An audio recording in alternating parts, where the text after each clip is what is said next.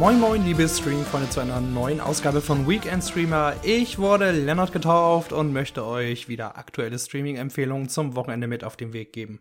Zum Start möchte ich euch gerne die dritte und finale Staffel der Rick Gervais Dramedy Afterlife ans Herz legen, die aus konsumfreundlichen sechs Episoden a 30 Minuten besteht. Seit dem wirklich dramatischen Finale der vorherigen Staffel hat Tony zwar den Tod seiner geliebten Frau noch nicht verkraftet, er will sie nicht ersetzen und hält deswegen die Pflegerin Emma auf Distanz, dennoch versucht er ein guter Mensch zu sein und seinen Mitmenschen zu helfen.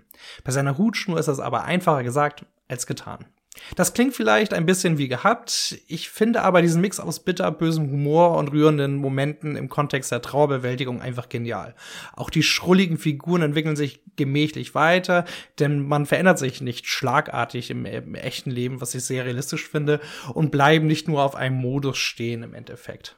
Afterlife ist etwas zum Lachen und Weinen, fabelhaft geschrieben, gefilmt und gespielt. Unterm Strich ein wunderschöner, lebensbejahender Abschluss, der die Kraft der Nächstenliebe unterstreicht. Zu finden bei Netflix.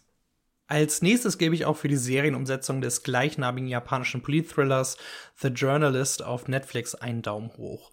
Darin deckt eine Reporterin einen politischen Skandal innerhalb der japanischen Regierung inklusive Veruntreuung, Vertuschung etc. pp. auf und bekommt allerlei Gegenwind aus allen Richtungen zu spüren. Im Hinblick auf die vergangene und aktuelle Lage in der Weltpolitik und Medienwelt also ein total absurdes Szenario.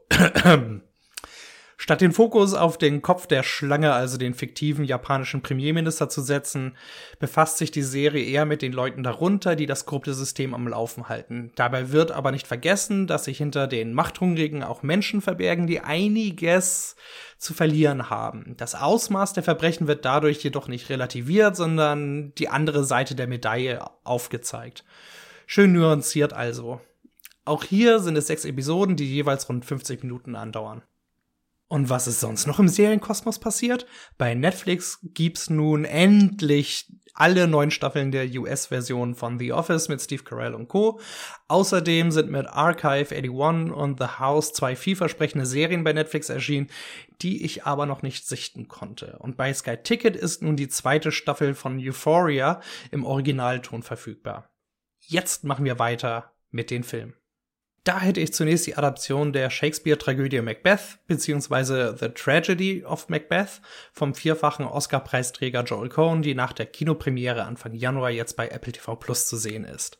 Darin spielt Denzel Washington den titulären schottischen Feldherrn, Frances McDormand die Gemahlin Lady Macbeth, die es auf den Königsthron abgesehen haben. Das in düster ausdruckskünstlerischen Schwarz-Weiß-Bildern gehaltene Drama widmet sich anders als bisherige Verfilmungen mehr der psychologischen Seite der Vorlage und erzählt eine Geschichte über Machtgier und menschliche Abgründe und deren Hintergründe.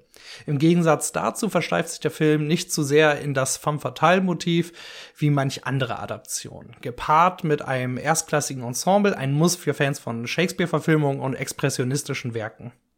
Ebenfalls zu empfehlen ist George Clooney's Coming-of-Age-Drama The Tender Bar mit Ty Sheridan und Ben Affleck, das ich letzte Woche bereits erwähnt habe. Das basiert auf dem gleichnamigen Memoiren des US-Journalisten J.R. Waringer und dreht sich um die jungen Jahre des Pulitzer-Preisgewinners.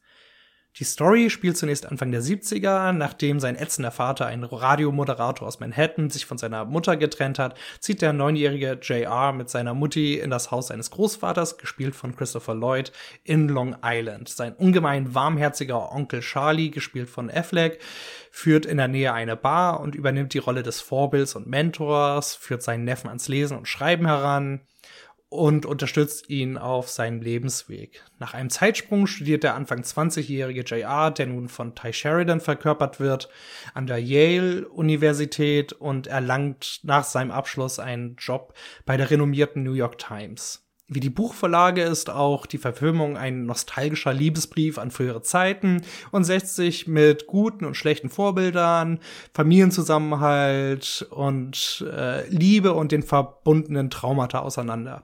Affleck spielt den Onkel Charlie mit ganz viel Herz und Wärme, sodass man denkt, wer einen solchen Onkel hat, braucht gar keinen Vater. The Tender Bar ist in der Flatrate von Amazon Prime Video enthalten.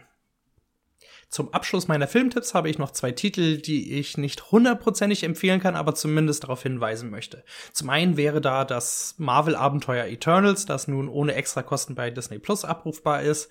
Ich bin ganz ehrlich, mich hat der fast zweieinhalbstündige Film von Chloe Zhao nicht vom Hocker gehauen.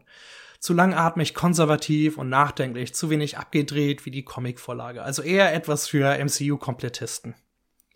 Zu guter Letzt hätte ich noch den Animationsfilm Hotel Transsilvanien, eine Monsterverwandlung, der vierte Teil der Reihe auf Amazon Prime Video. Der bringt more of the same mit einem quirligen Mix aus Humor und witzigen Figuren, viel mehr aber auch nicht. Für kurzweilige Unterhaltung sollte das aber reichen.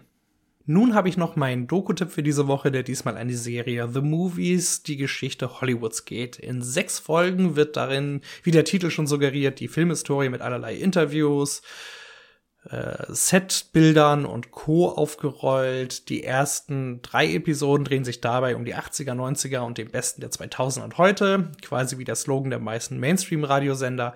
Danach wird aufs Hollywood der 70er, 60er und der goldenen Ära zurückgeblickt. Für Filmfans bietet die Doku jede Menge Informationen zu den prägenden Filmen und den Einfluss auf die Popkultur. Kenner werden dabei aber eher selten auf neue Details stoßen. Ein weitgehend gelungener Überblick über die Filmgeschichte ist der Sechsteiler aber allemal. Einen Bogen solltet ihr dagegen um den Rohrkrepierer der Woche namens Brazen auf Netflix machen. Das Krimidrama mit Alyssa Milano, die ich aufgrund ihres Aktivismus innerhalb der MeToo-Bewegung zwar sehr schätze, aber die hier nicht ihre Bestleistung abruft, bietet kaum Überraschung und verstrickt sich immer wieder in Logik-Einbahnstraßen. Tranig ohne Ende ist der Film trotz kompakter Laufzeit von circa 90 Minuten auch noch totale Zeitverschwendung. Und damit wären wir am Ende für diese Woche. Wie immer hoffe ich, dass ich euch mit dem ein oder anderen Tipp etwas helfen konnte. Ansonsten wünsche ich euch ein unterhaltsames Wochenende und entziehe euch, anders als die australische Regierung mit Hennester Novak Djokovic, nicht das Visum für meinen Podcast. Sorry, den konnte ich mir nicht verkneifen. Bis nächste Woche.